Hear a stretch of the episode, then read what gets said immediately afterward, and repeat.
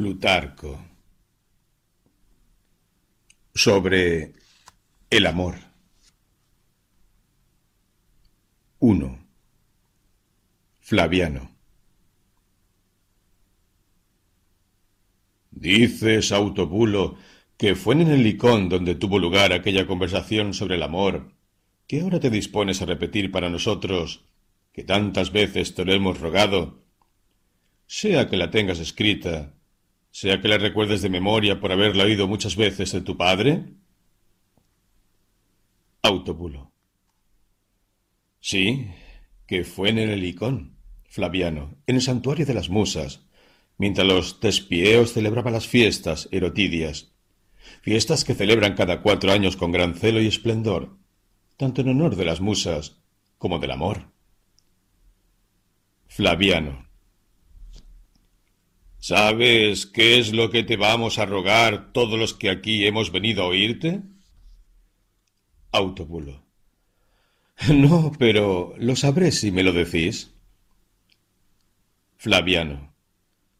Suprime del relato en esta ocasión los prados y los lugares umbríos que citan los poetas, así como los corredores de hiedra y de enredaderas, y en fin, todos aquellos tópicos con los que algunos autores con mayor celo que acierto, se esfuerzan en tomar prestado de Platón el iliso, su famoso agnocasto y su suave pendiente de reverdecido césped. ¿Por qué iba a necesitar mi relato de tales preámbulos, mi querido Flaviano? El motivo que dio origen al debate reclama tan solo un coro con el que congeniar y un escenario, ya que no necesita para nada ninguno de los otros elementos de un drama. Roguemos a la Madre de las Musas que nos asista benévola y que ayude mi memoria a recordar íntegramente el relato. 2. Hace tiempo, mi padre, antes de que yo naciera, recién casado con mi madre, como consecuencia de una disputa y unas desavenencias surgidas entre los padres de su mujer y los suyos, vino a Tespias a ofrecer sacrificios a amor y trajo consigo a la fiesta a mi madre, ya que era ella quien debía efectuar la oración y el sacrificio. De su patria vinieron con él sus amigos más íntimos, y en Tespias encontró a Daphneo, el hijo de Arquidamo, que estaba enamorado de Lisandra, la hija de Simón, y que era precisamente el favorito de entre todos sus pretendientes. También encontró a Sóclaro, hijo de Aristión, que acabó de llegar a Títora. Se hallaba también allí Protógenes de Tarso y el lacedemonio Zeuxipo, huéspedes suyos. En fin, según me contó mi padre, estaban allí la mayor parte de sus conocidos de Beocia. Al parecer pasaron dos o tres días en la ciudad, tranquilamente ocupados con sus cuestiones de filosofía por palestras y teatros. Algo más tarde, buscando librarse de un modesto concurso de citarodos, que ya desde antes andaba ocupado en entrevistas y exhibiciones, la mayoría de ellos se batió en retirada como si fuera de un territorio enemigo, y fueran a acampar al Helicón, próximos a las musas. Al amanecer, se les juntaron Antemión y Pisias, hombres de reputación, que se interesaban por el joven Bacón, a quien llamaban el Hermoso, y entre quienes existía una cierta enemistad a causa de su afecto por aquel. Había en Tespias una mujer llamada Ismenodora, distinguida por su riqueza y por su linaje, y que en todo lo demás, por Zeus, llevaba una vida muy ordenada Enviudó hacía poco tiempo, y a pesar de ser aún joven y bastante hermosa, no dio pie a censura alguna. Como pretendiera casar a Bacón, que era hijo de una amiga íntima suya, eh, con una joven de su familia, las frecuentes ocasiones que tuvo de reunirse con él y hablarle despertaron en ella un afecto por este joven. Escuchaba los más afables elogios sobre Bacón y ella misma también los prodigaba, y veía que eran muchos los hombres nobles que buscaban el amor de Bacón. De modo que también ella se enamoró de él, aunque no pasaba por su mente llevar a cabo nada deshonesto. Quería casarse públicamente con él y pasar con Bacón el resto de sus días. El asunto, sin embargo, parecía extraño, así que la madre de él desconfiaba de la carga y el boato de esta casa, que iban a resultar excesivos para el joven amante. De otra parte, algunos de sus compañeros de cacerías intentaban amedrentar a Bacón con el argumento de que la edad de Ismenodora no le era la más conveniente. Quienes hacían tales burlas resultaban más resueltos oponentes al matrimonio que quienes buscaban disuadirlo con argumentos serios, ya que siendo aún un efebo, le daba vergüenza casarse con una viuda. Sin embargo, como no le importaba lo que pensaran los demás, dejó que fueran Pisias y Antemión quienes decidieran lo más conveniente. De ellos, este último era primo suyo y de mayor edad que él, mientras que Pisias era el más austero de sus amantes. Es por ello por lo que éste se oponía a tal matrimonio y reprochaba a Antemión que fuera a entregar al muchacho a Ismenodora. Por su parte, Antemión replicaba diciéndole que no obraba bien sino que estaba imitando, a pesar de su honradez en los demás asuntos, a los amantes perversos, que privan al amigo de un hogar, del matrimonio y de una gran fortuna, con el solo propósito de poderlo ver durante más tiempo desvestirse, intacto y joven, en las palestras. 3. A fin, pues, de evitar llegar a exasperarse el uno al otro y a irritarse en breve tiempo, eligieron como jueces y árbitros a mi padre y a sus compañeros. En este círculo de amigos encontró cada uno un defensor, como si todo hubiese sido pactado de antemano. Damneo tomó partido por Antemión y Protógenes lo hizo por Pisias. Protógenes arremetía sin disimulo contra Ismenodora, hasta que Damneo le dijo Por Heracles, ¿Qué cosa no cabrá esperar si el propio Protógenes está aquí dispuesto a polemizar con el amor? Él, cuyas ocupaciones, todas sin excepción, frívolas o menos frívolas, giran en torno a amor y gracias a amor. A diferencia de Layo, que se alejó de su país solo cinco días de marcha, ya que su amor era lento y pedestre, el tuyo, desde Cilicia a Atenas, mirando y yendo en pos de los jóvenes hermosos. Sin duda, que ha sido esa, desde un principio, la causa del viaje de Protógenes. 4.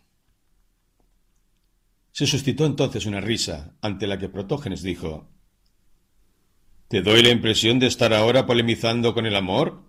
En vez de estar combatiendo a su lado contra la incontinencia y la lujuria que pretenden imponer a las pasiones y a los actos más vergonzosos los más bellos y nobles nombres? A lo que Damneo replicó ¿Das tú el nombre de actos vergonzosísimos al matrimonio y a la unión de hombre y mujer? Es decir, hoy como antaño, al más sagrado de todos los vínculos? Estas uniones, replicó Protógenes, por ser necesarias para la propagación de la especie, las elogian y celebran en público los legisladores no sin razón. Pero en el gineceo no hay la más mínima partícula del verdadero amor. Hmm, yo al menos no admito que sea amor el sentimiento que vosotros experimentáis por las mujeres, las doncellas. Del mismo modo que tampoco es amor lo que las moscas sienten por la leche, ni las abejas por la miel, ni el que los ganaderos ni los cocineros experimenten sentimientos amorosos por los terneros ni por las aves que ceban a oscuras. Al igual que la naturaleza despierta a nosotros un apetito moderado y suficiente por la comida y la bebida, mientras que cuanto este deseo se presenta en forma desmedida, engendra la pasión y recibe el nombre de glotonería o gula. De la misma manera la naturaleza ha fijado en nosotros la necesidad del placer mutuo que se proporcionan hombre y mujer. En cambio, al impulso que les impele a ello, cuando se hace violento, fogoso y desenfrenado, lo denominan amor impropiamente. En efecto, cuando el amor prende en una alma joven y bien dotada, está abocada la virtud por el camino de la amistad. En cambio, esos deseos hacia las mujeres, incluso en el mejor de los casos, no permiten otra cosa que el disfrute momentáneo del placer corporal. Así lo testimonió Aristipo al contestar lo siguiente a uno que acusaba a Lais de que ésta no lo amara. No creo yo que ni el vino ni el pescado sientan amor por mí, y sin embargo de ambos uso a placer. Efectivamente, el objeto del deseo no es otro que el placer y el disfrutar. En cambio, el amor, una vez que ha perdido la esperanza de inspirar afectos, ya no desea vivir ni brindar sus cuidados al efímero brillo de una juventud en flor, si ésta no le devuelve el fruto que es propio a su naturaleza, la amistad y la virtud. ¿Sabes lo que le replicó el personaje de una tragedia a su mujer? ¿Me odiáis? De buen grado soportaré ser odiado, aprovechando en beneficio propio tu desconsideración hacia mí. Y no está más enamorado que éste, aquel otro que soporta, no por provecho, sino únicamente por el placer sexual y por yacer juntos, a una mujer malvada y falta de amor hacia él. Es el caso del orador Estratrocles, de quien el cómico Filipides se burlaba así. Al darse ella la vuelta, apenas acaricia su cabellera. Así pues, si hemos de denominar amor a un sentimiento como ese, hay que reconocer que se trata de un amor afeminado y bastardo, el que se practica en el gineceo como si fuera un cinosargo. O digamos lo mejor, al igual que hay una águila, la que llaman de raza pura o águila de las montañas, a la que Homero denomina negra y cazadora, y existen otras de raza bastarda que capturan por los pantanos peces y otras aves de lento vuelo. Estas, cuando les falta el alimento, cosa frecuente, lanzan quejumbrosos gaznidos de hambre. Del mismo modo, uno solo es el auténtico amor, el amor por los muchachos. Este no resplandece de deseo, como dice Anacreonte, del amor por las muchachas, ni tampoco está restallante de perfumes y festivo. Por el contrario, con su aspecto sencillo y sin lujos, está presente en las reuniones de filósofos, en los gimnasios y palestras, a la busca de los jóvenes, a quienes trata de exhortar a la virtud con voz clara y noble, cuando encuentra algunos que sean dignos de su atención. En cambio, a ese otro amor, lánguido y casero, que crece entre los vestidos y las alcobas femeniles, que de continuo busca la voluptuosidad y otros placeres impropios de un hombre, que carece de amigos y de entusiasmo, no hay más remedio que proscribirlo, como hizo Solón. En efecto, éste prohibió a los esclavos que mantuvieran amores con los jóvenes y les impidió visitar el gimnasio. En cambio, no les prohibió unirse a las mujeres. Cuanto de bello y noble tiene la amistad, lo tiene de bajo y esclavizante la voluptuosidad. Por ello, el amor, que experimentan esclavo por los jóvenes, no podrá ser cosa noble ni honesta, ya que dicho amor es una unión carnal, como lo es la unión con las mujeres. 5. Disponiéndose Protógenes a continuar su argumentación, Damneo le interrumpió. Por Zeus, que bien has hecho en recordar el testimonio de Solón, pues debemos tomarlo sin duda como buen conocedor del amante. Mientras ama a los muchachos en flor de su juventud, deseando sus miembros y sus dulces labios. Añade además, a Solón estas palabras de Esquilo. ¿No sentiste respeto por la venerable pureza de tus miembros, tú, el más esquivo al ardor de mis múltiples besos? Mucha gente ridiculiza a estos autores por invitar a los amantes a que examinen los miembros y los costados como si fueran sacrificadores y adivinos. Por mi parte, yo considero muy importante el siguiente argumento en favor de las mujeres. Si la unión antinatura entre hombres no aniquila la ternura del amor ni la daña, resulta mucho más razonable que el amor entre hombre y mujer, de acuerdo con la naturaleza, conduzca la amistad a través de la gracia. Gracia llamaban los antiguos protógenes a la consideración de la mujer al varón, y es así como Píndaro dijo que Hefesto nació de Hera sin gracia. A su vez, Safo se dirige en esos términos a una chica que aún no tenía edad de casarse. No eres a mis ojos más que una chiquilla que aún no condescendiste a varón. Y por su parte, Heracles es interpelado por alguien de esta forma. ¿Por la fuerza obtuviste su condescendencia o persuadiste a la chica? En cambio, la complacencia que se obtiene de los muchachos, mediante violencia y vandálicamente, en caso de que no se presten a ello, o en caso de que consientan contra natura por libertinaje y afeminamiento, para ser cubiertos y fecundados, como dice Platón, al igual que un cuadrúpedo, es una absoluta displicente, complacencia, algo deforme y sin encanto. Por ello, pienso que Solón escribió aquellos versos cuando aún era joven y estaba rebosante de esperma. En cambio, una vez se hizo mayor, se expresó así. Los trabajos de la diosa de Chipre me resultan ahora gratos. Los de Dioniso y los de las musas, que son los que proporcionan a los hombres la felicidad. Como quien, después del huracán y la tormenta de los amores por los muchachos, asienta su vida en una cierta calma, la del matrimonio y la dedicación a la filosofía. Por tanto, Protógenes, si atendemos a la verdad, comprobamos que la atracción hacia las mujeres y hacia los muchachos es un solo y único sentimiento, amor. Ahora bien, si por mor de discutir quieres distinguirlos, verás que el amor por los muchachos no parece hacer nada que sea razonable, sino que, como hijo nacido a destiempo y tarde, bastardo y oscuro, expulsa al auténtico y más antiguo amor. Solo fue ayer, amigo mío, o a lo sumo anteayer, cuando se introdujo subrepticiamente en los gimnasios merced a que los jóvenes se desvisten y se desnudan. Empezó por acariciar solo y abrazar inocentemente a los muchachos.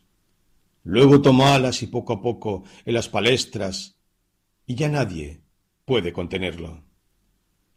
Ahora insulta y denigra el amor conyugal, que es el que coopera con la inmortalidad de la estirpe humana, ya que con los nuevos nacimientos hace prender de nuevo la llama que se extingue de nuestra naturaleza.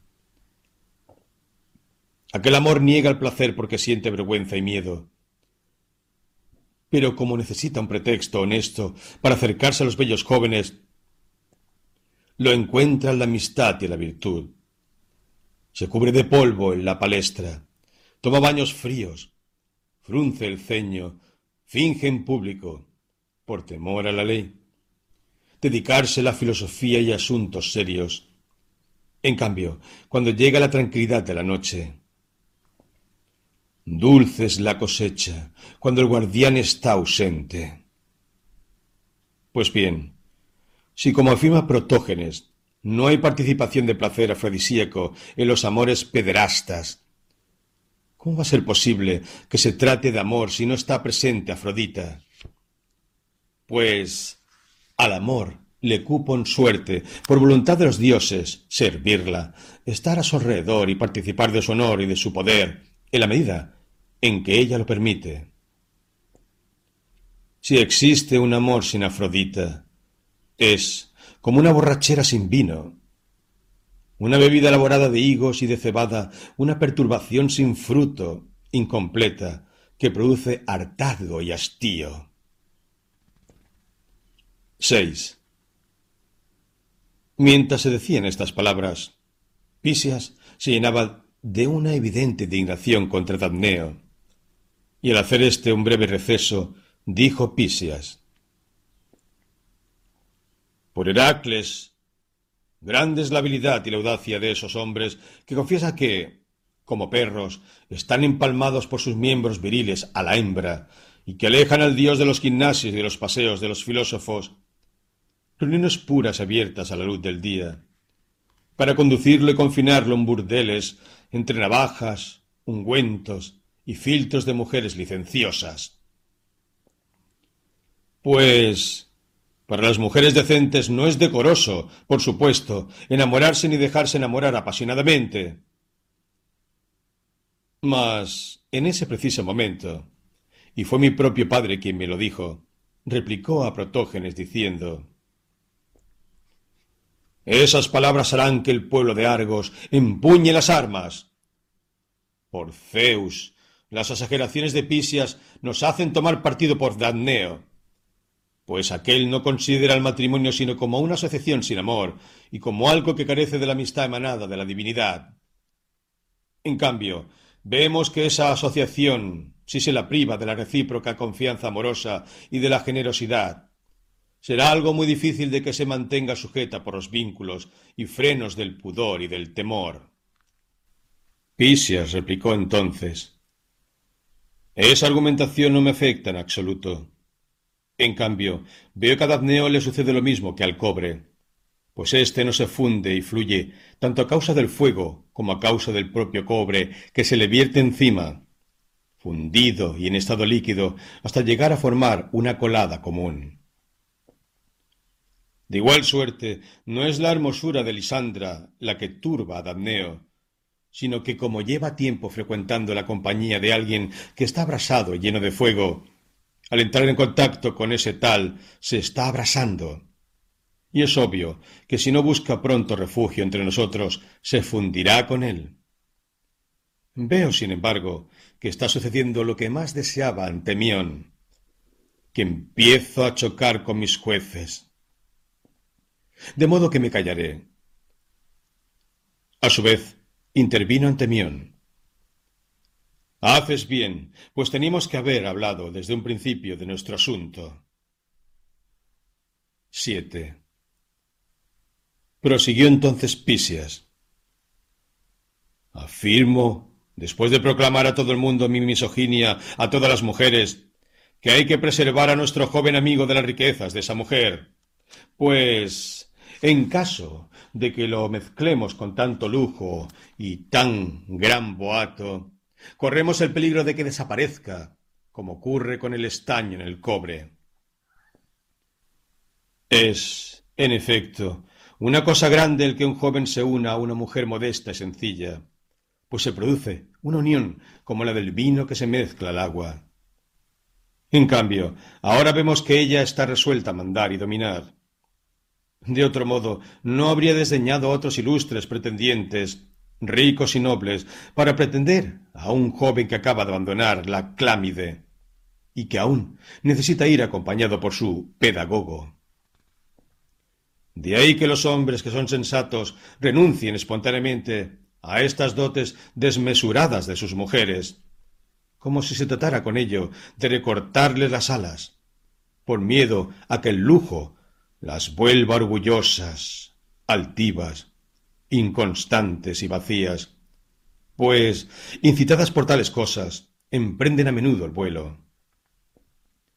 Y en el caso de que permanezcan fieles, es preferible estar encadenado por grilletes de oro, como en Etiopía, que por las riquezas de su esposa. 8. ¿Y por qué no añades, dijo Protógenes, que estamos corriendo el riesgo de contradecir de forma ridícula y absurda a Hesíodo, cuando decía Es el momento de conducir una mujer a tu casa, no faltándote mucho para los treinta años, ni sobrepasándolos mucho, pues este es el matrimonio apropiado. La mujer sea púber cuatro años y cásese al quinto. Nosotros, ahora, Vamos a unir a un hombre inmaduro y aún no preparado con una mujer que es casi otros tantos años mayor que él. Al modo como los que maduran artificialmente los higos o los dátiles. Pero se dirá, por Zeus, ya está enamorada de él, y arden deseos. ¿Quién será el que le impida organizar serenatas ante su casa, entonarle quérulas a su puerta, imponer coronas de flores sobre sus estatuas y emprenderla a puños con sus rivales en amor? Pues así es como se comportan los amantes. Baje ella las cejas y cese en su orgullo, y que adopte el aspecto que mejor cuadra su pasión. Y si es capaz de sentir pudor y vergüenza, que permanezca decorosamente en su casa, aguardando a sus pretendientes y a quienes quieran cortejarla. Pues a una mujer que tiene el descaro de declararse enamorada, Habría que evitarla como ser odioso y no aceptarla en matrimonio a la vista de tal intemperancia. 9. Una vez hubo callado Protógenes, dijo mi padre. ¿Lo ves, Antemión? De nuevo reprenden el mismo argumento. Nos están obligando a que repliquemos nosotros que no nos oponemos ni ocultamos nuestra predilección por ser cantores del amor conyugal. Sí, por Zeus, dijo Antemión. Emprende ahora frente a ellos una defensa más detallada del amor, y acude en auxilio también de la riqueza, que es el argumento más fuerte con que Pisias pretende asustarnos. Mi padre entonces argumentó. Si vamos a hacer reproches a Esmenodora porque está enamorada y es rica, ¿qué no podríamos reprochar a cualquier mujer? En efecto, es mujer rica y vive en la opulencia. ¿Y qué ocurre si es ella bella y joven y si es de familia noble y afamada? Además, ¿no es verdad que las mujeres de costumbres austeras y de aspecto severo tienen fama de ser insoportables y odiosas? ¿Acaso no se las llama furias porque están de continuo irritadas con sus maridos? Sin duda que la mejor elección sería tomar por esposa a una Abrótono de Tracia o a una Baquis de Mileto y llevar la casa desde la plaza pública a cambio de una cantidad de dinero y en medio de una buena lluvia de nueces? Sin embargo, sabemos de no pocos hombres que han vivido vergonzosamente dominados por ese tipo de mujeres. Flautistas de Samos, bailarinas, mujeres como Aristónica y Enante con su tambor, como Agatoclea, pisotearon diademas de reyes. La siria Semiramis fue una esclava y concubina de un esclavo nacido en palacio del rey Nino el Grande, quien un día la vio en palacio y se enamoró de ella. Llegó a alcanzar tal poder y ascendencia sobre él que le pidió que le dejara gobernar durante un solo día, sentada en el trono y tocada con su diadema. Accedió él y dio órdenes a todo el mundo de que le sirvieran y obedecieran lo mismo que a él. En un primer momento ella usó el poder con moderación a fin de poner a prueba a los guardias. Mas una vez que comprobó que no ponían objeción ni resistencia alguna, les ordenó que apresaran a Nino, que lo encadenaran y finalmente que lo mataran. Una vez llevado todo a cabo, reinó en Asia con grandes honores durante mucho tiempo. Por Zeus y Belestique, ¿no fue una mujerzuela bárbara adquirida en la plaza? Pues ahora se alzan en su honor en Alejandría templos y santuarios con inscripciones a Afrodita Belestique, por el amor de un rey enamorado y la que en este mismo lugar comparte el templo y el culto, con amor, y tiene en Delfos una estatua de oro erigida entre las de reyes y reinas, ¿con qué tretas dominó a sus amantes? Pero, al igual que estos hombres de los que hablamos, llegaron a convertirse en fáciles presas de esas mujeres de baja ralea, a causa de su propia debilidad y falta de valía. Hay muchos otros ejemplos de hombres que al contrario, anónimos y humildes, se casaron con mujeres ricas y nobles sin perder por ello ni ceder en lo más mínimo su dignidad, sino que fueron honrados y ejercitaron la autoridad de modo benévolo mientras compartieron sus vidas.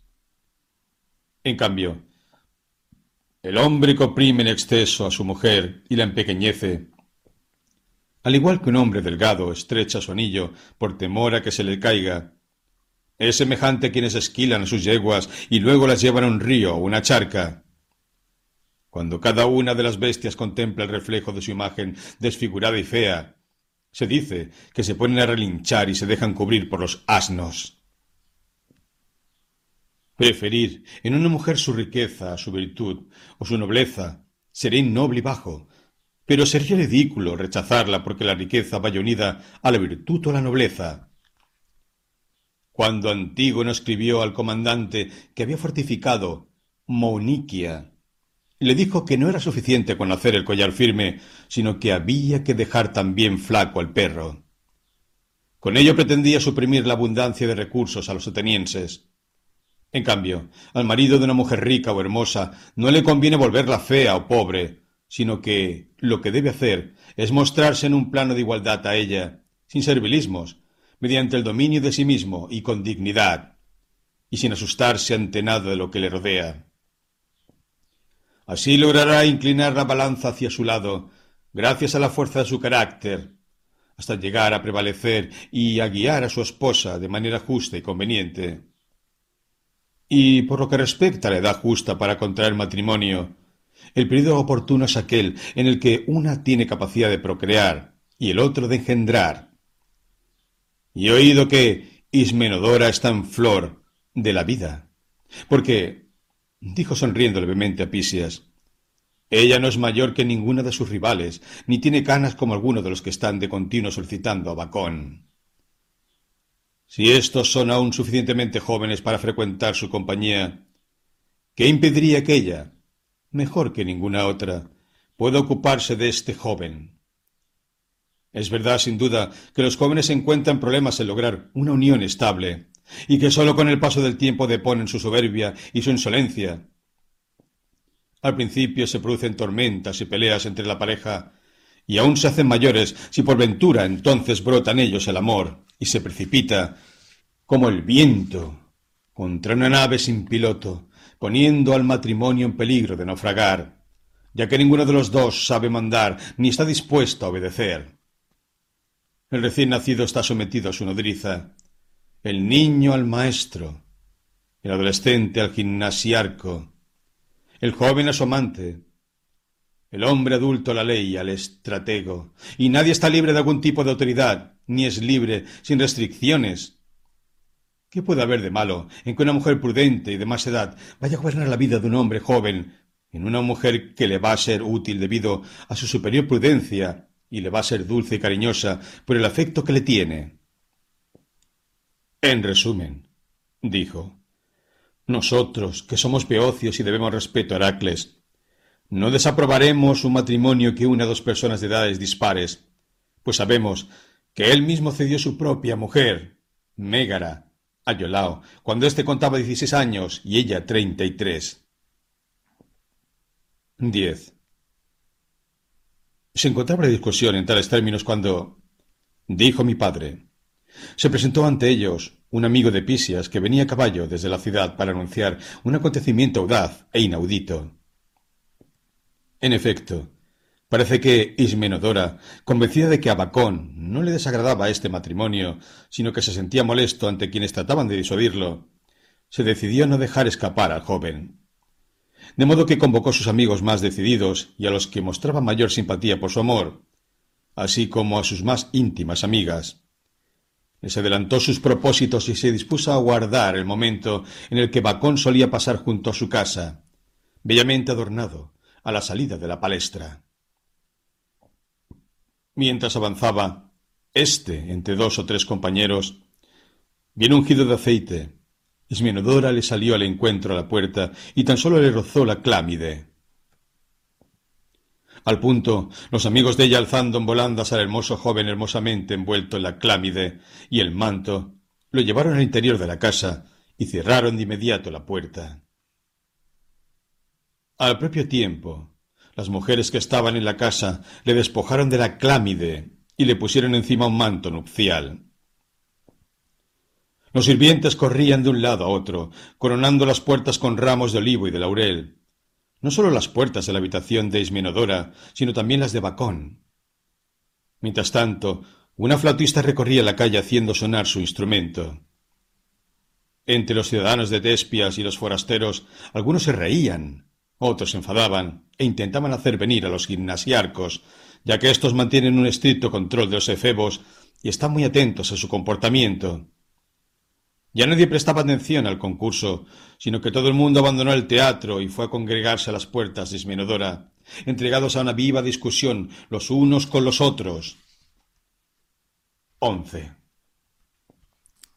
Así pues, cuando llegó el amigo de Pisias, galopando como si estuviese en una batalla, dijo todo excitado que Esmenodora había raptado a Bacón. En ese momento, según contó mi padre, Zeuxipo se echó a reír y dijo, como un buen admirador que era de Eurípides. Aunque estés orgullosa de tu riqueza, mujer, mantén tus pensamientos a nivel humano. Pero Pisias, saltando de su asiento, gritó Dioses, ¿a qué límite llegará el libertinaje que invade a nuestra ciudad? En el día de hoy, sobre pretexto de la libertad, se camina a la más completa anarquía. Pero quizá resulte ridículo indignarse en nombre del derecho y la justicia, cuando la propia naturaleza es quebrantada por el afán de dominio de una mujer. ¿Sucedió algo de esto en Lemnos? Vayamos nosotros, vayamos, dijo, y entreguemos a las mujeres el gimnasio y la sede del consejo, si nuestra ciudad ha perdido por completo su vigor viril. Pisia se puso en marcha para irse, pero Protógenes no le dejaba, pues compartía su enfado y quería apaciguarlo. Entonces dijo Antemión este hecho testimonia un atrevimiento inaudito y propio en verdad de las lemnias. Podemos decirlo ahora que estamos nosotros solos, y es obra sin duda de una mujer muy enamorada. Y Sóclaro, con una leve sonrisa, dijo ¿De verdad crees que se trató de un rapto a la fuerza? ¿No se tratará más bien de una estratagema defensiva de una inteligente joven que quería librarse de los abrazos de sus enamorados para pasarse a los brazos de una mujer rica y hermosa? No digas eso, Sóclaro, contestó Antemión, ni sospeches de Bacón, pues, aunque no se trata de un hombre de carácter sencillo ni franco, al menos a mí no me lo habría ocultado, ya que me hace partícipe de todas sus confidencias y sabe además que soy yo quien con mayor celo lo apoya en el asunto de Ismenodora. Contra el amor es difícil combatir, no contra la ira, como dice Heráclito. Cualquier cosa que desee, la compra, incluso al precio de la vida, con dinero y a costa de la propia reputación también. Además, ¿Quién hay en esta ciudad que sea más irreprochable que Esmenodora? ¿Cuándo mancilló su casa un rumor vergonzoso o la sospecha de una mala acción? Más bien parece que se trata de una cierta inspiración sin duda divina, más poderosa que cualquier consideración humana, la que ha hecho presa en esta mujer. 12. Entonces Pentides dijo con una leve sonrisa. Existe sin duda una enfermedad del cuerpo a la que llaman enfermedad sagrada. Pues bien, no es de extrañar que algunos califiquen de sagrada y divina a la mayor y más frenética pasión del alma. En cierta ocasión asistí en Egipto a una discusión entre dos vecinos a propósito de una serpiente que se arrastraba por un camino. Los dos decían que se trataba de un demon de buen augurio, eh, pero cada uno lo reivindicara para sí. Y ahora, vosotros me habéis causado idéntica impresión, al ver cómo unos intentáis llevaros al amor al bando de los hombres y otros al de las mujeres, en la idea de que se trata de un bien supremo y divino. Y no me extraña nada el que esta pasión haya alcanzado todo el poder y estima que posee, ya que incluso quienes intentan desalojarlo de todas partes y reprimirlo, también lo ensalzan y lo veneran. Hasta hace un instante he estado en silencio al observar que la discusión discurría más sobre aspectos personales que generales. Pero ahora que Pisias se ha marchado, me agradaría saber de vosotros en qué se han basado los primeros que han defendido la idea de que el amor es un dios. 13. Una vez que Pemtides hubo puesto fin a su intervención y mi padre se disponía a decir algo sobre el asunto, llegó de la ciudad otro mensajero que venía de parte de Ismenodora a recoger a Antemión. El alboroto, efectivamente, había ido en aumento y habían surgido diferencias de criterio entre los gimnasiarcos. Uno creía que había que reclamar a Bacón, mientras que otro opinaba que no había que ingerirse en el asunto. Por su parte, Antemión se levantó y se puso en camino. Entonces mi padre, llamando por su nombre a Pemtides, le dijo Me parece, Pemtides, que acabas de tocar un asunto serio y peligroso. O dicho de otra manera, estás removiendo los inmutables cimientos de nuestra creencia en los dioses al requerir una explicación y una demostración sobre cada uno de ellos.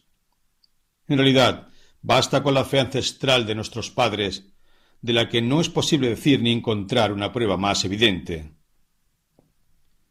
Por más que lucubre los sofismos de las mentes más preclaras. Esta convicción es la base y fundamento común de la piedad, y si se somete a discusión un solo punto de su solidez y de su credibilidad, toda ella llega a convertirse en insegura y sospechosa. Conoce sin duda el revuelo que levantó Eurípides con el primer verso de su Melanipe. Zeus. Quien sea Zeus, no sé nada excepto de oídas. Pero, cuando tuvo un nuevo coro, sin duda tenía confianza la tragedia, escrita en elevado y elaborado estilo. Cambió dicho verso por el que ahora consta. Zeus, según lo proclama la voz de la verdad, ¿Qué diferencia hay entre declarar discutible o incierta nuestra creencia a propósito de Zeus, de Atenea o de Amor? ¿No es esta la primera vez que Amor reclama para sí un altar y sacrificios? No se trata de un dios extranjero, fruto de la imaginación de alguna superstición bárbara, como los llamados Atis y Adonis, que se haya introducido subrepticiamente con el concurso de mujeres y hermafroditas para disfrutar de honores que no le pertenecen.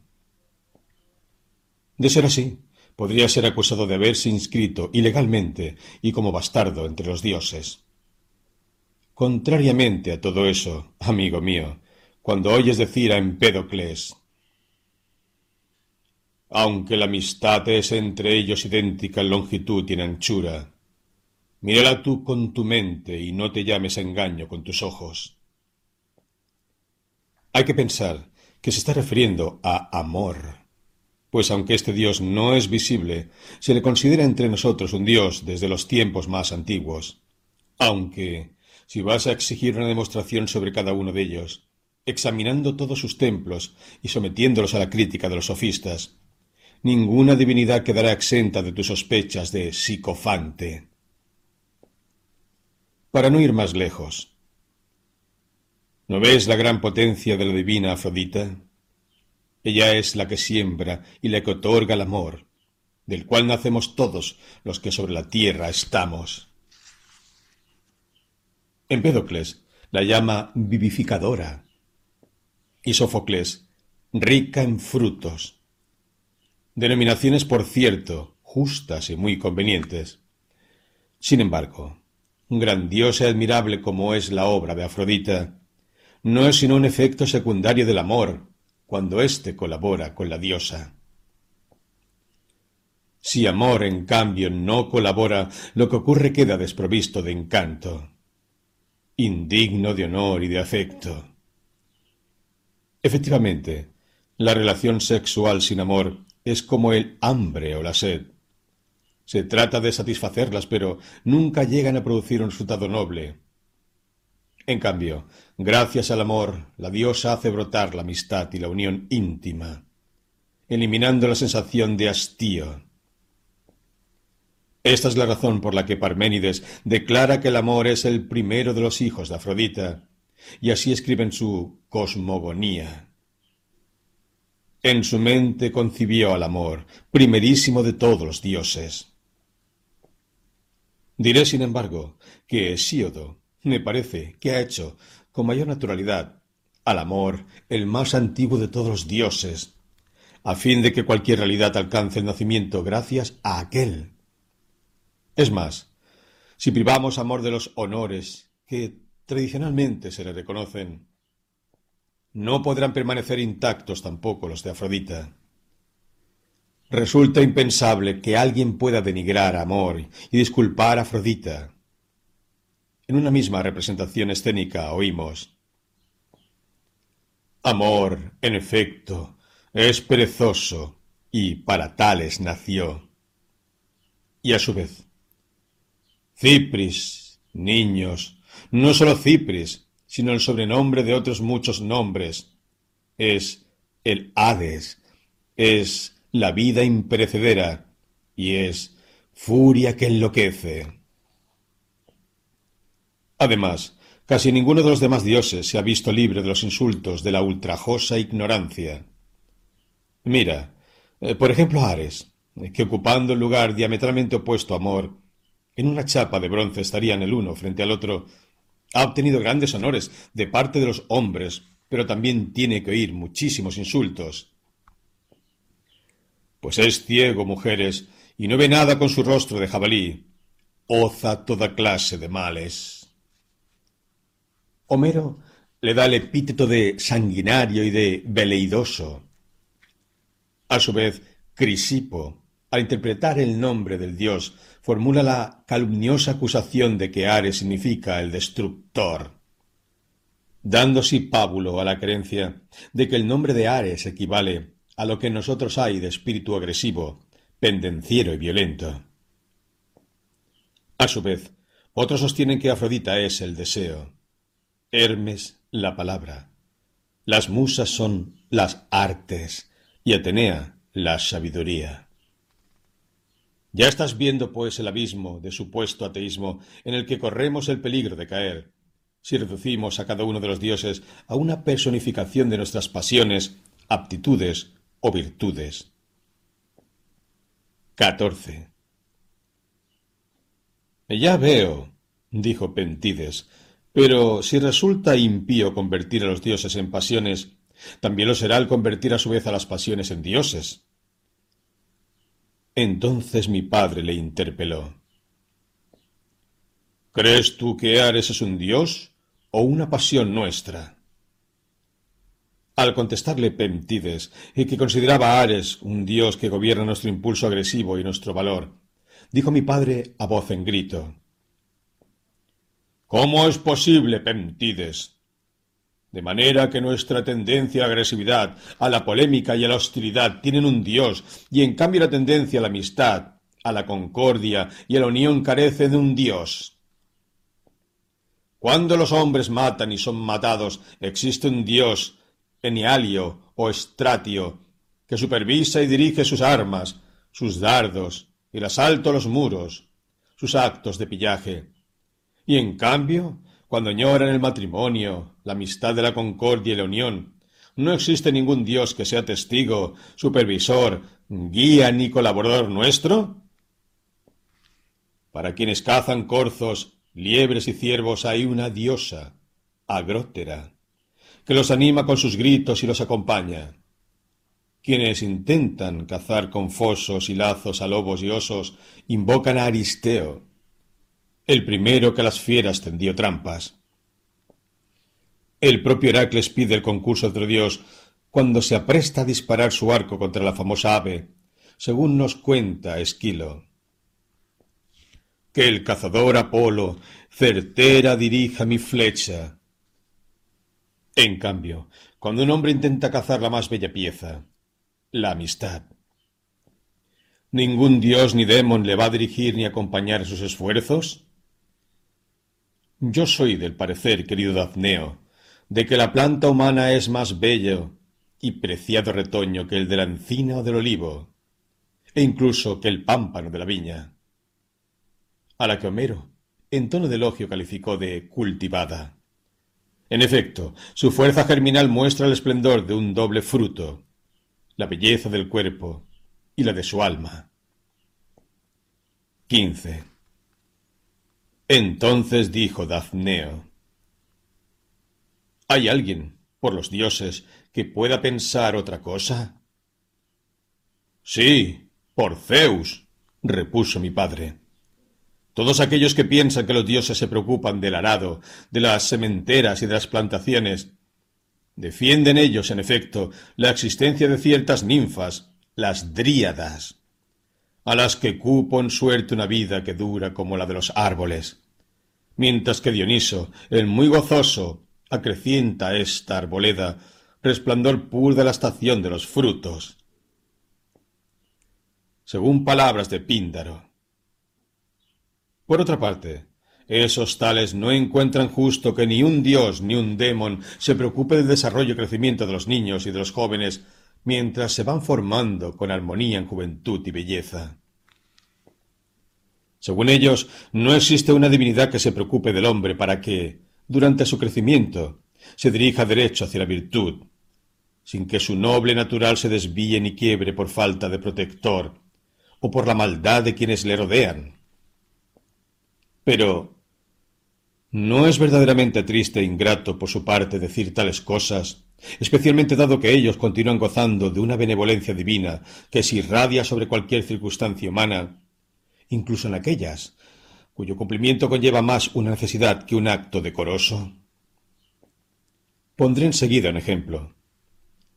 Las circunstancias de nuestro nacimiento no le dan una apariencia bella, debido a la sangre y a los dolores del parto, y sin embargo hay unas divinidades protectoras, Elicia y Loquia. Mejor sería no nacer que nacer mal por falta de un buen protector y guardián. Más aún, ni siquiera cuando un hombre está enfermo, le abandona la deidad. Hay un Dios cuya misión y tarea es atenderlo en tales momentos, ni siquiera cuando uno muere. Hay un Dios que lo acompaña de este al otro mundo, que es reposo de los que han llegado al final, y que es conductor de almas al reino de Plutón. La noche me engendró, no para que fuera señor de la lira, ni adivino, ni médico, sino conductor de almas. Y sin duda, estas circunstancias resultan muy difíciles. En cambio, tratándose del amor, no se puede encontrar una actividad más sagrada. No hay prueba ni certamen que mejor convenga a un Dios que éste supervisar y servir de árbitro en la persecución y cortejo de unas personas jóvenes y bellas por parte de sus amantes. En ello nada hay de vergonzoso ni necesario. Sólo existe persuasión y la gracia que produce. Un dulce esfuerzo y en verdad una fatiga que no fatiga y que conducen poco a poco a la virtud y a la amistad, y no sin el concurso de un Dios, alcanzan el fin que le es propio. Sus guías y señores no son otros que el acompañante de las musas, de las gracias y de Afrodita, esto es, el amor, quien, según Melanípides, siembra en secreto lo más íntimo del hombre el deseo de dulce cosecha y une lo más placentero con lo más hermoso.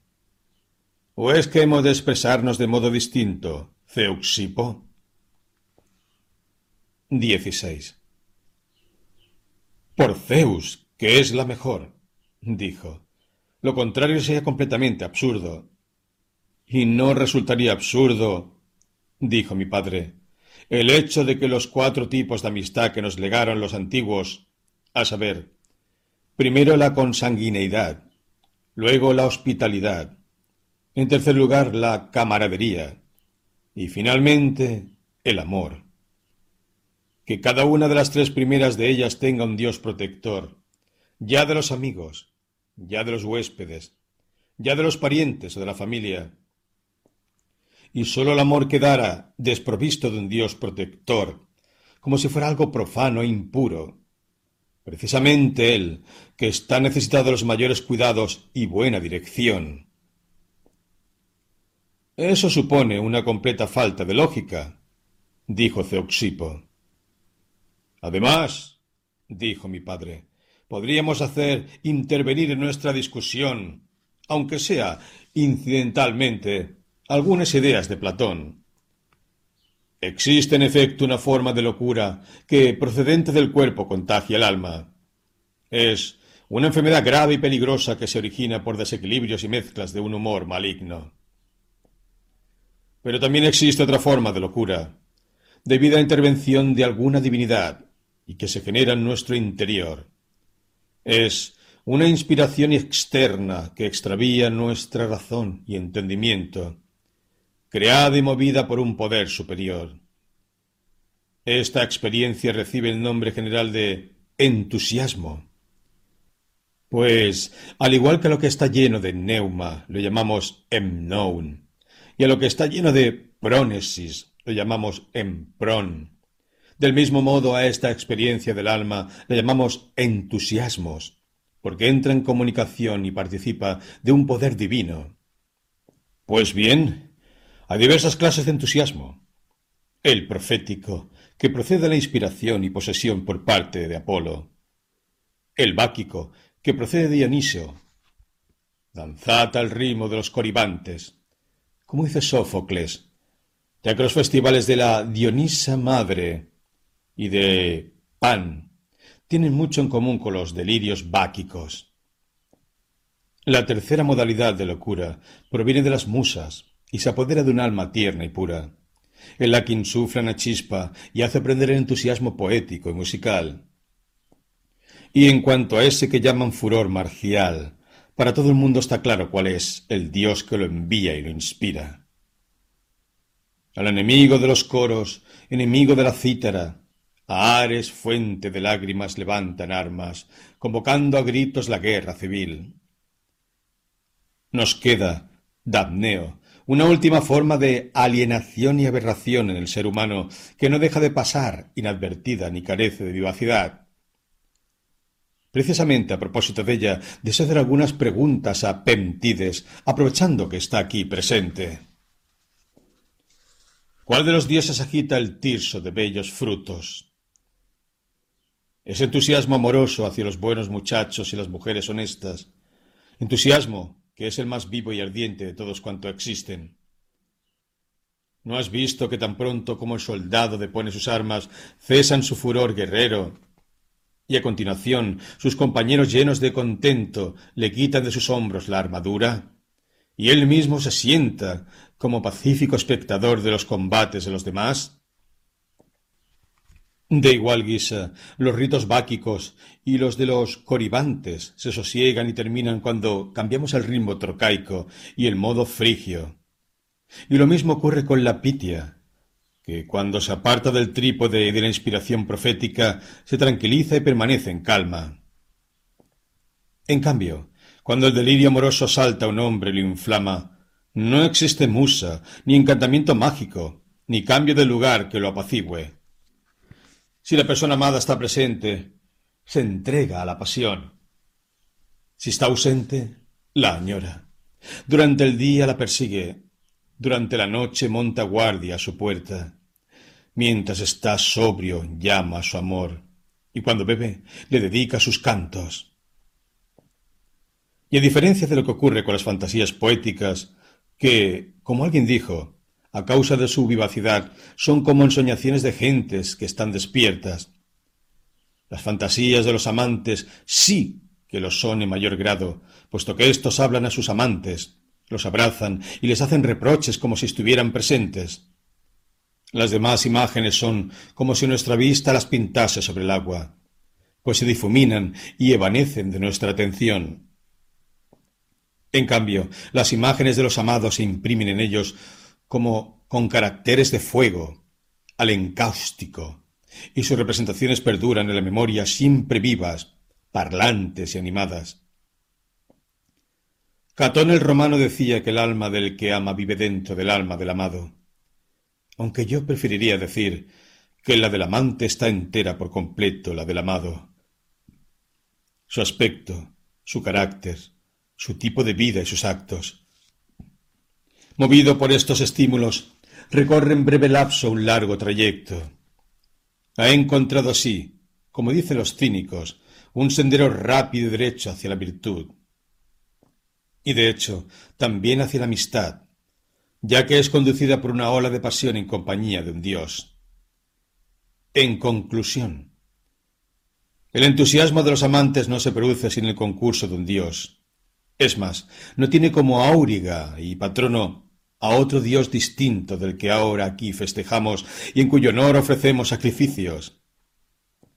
Ahora bien, ya que clasificamos a los dioses en función de su poder y de los beneficios que de ellos recibimos, y así como consideramos y decimos que la realeza y la virtud son de todos los bienes humanos los dos más divinos, será ocasión de mirar ahora, en primer lugar, si el amor es un dios que ceda en poder a alguno otro de los dioses.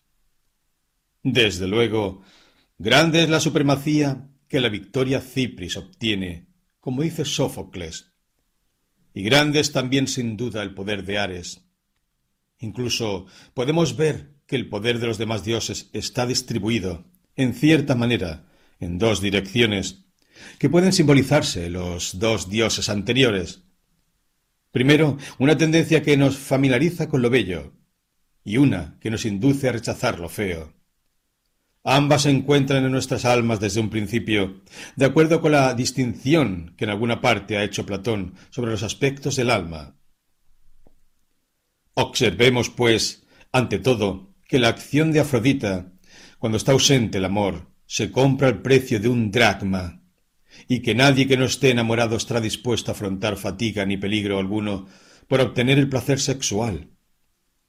Y sin que sea necesario citar aquí a una friné, amigo mío, cuando una lais o una natenio, encendiendo al atardecer la llama de su lámpara, los invita a una cita, ellos pasan de largo dejando al lado la casa. Pero cuando de repente se alza el viento del intenso amor y del deseo, esos mismos placeres se transforman en algo tan importante como los llamados tesoros y reino de Tántalo.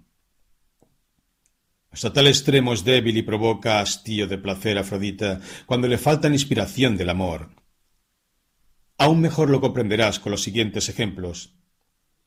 Muchos hombres han compartido con otros los placeres sexuales, no sólo de sus concubinas, sino de sus propias esposas. Por ejemplo, amigo mío, el caso de aquel romano famoso, Gabba, quien durante una cena que ofrecía a mecenas vio, según se cuenta, que éste coqueteaba con su mujer haciéndole señas, ante lo cual él agachó suavemente la cabeza como si estuviera dormido. Y como en ese momento uno de sus esclavos, acercándose furtivamente a la mesa desde fuera, le intentara robar el vino, mirándolo de mala manera le dijo Desgraciado. ¿No sabes que duermo solo para mecenas? Este relato tal vez no sea muy propio, ya que Gabba era un bufón.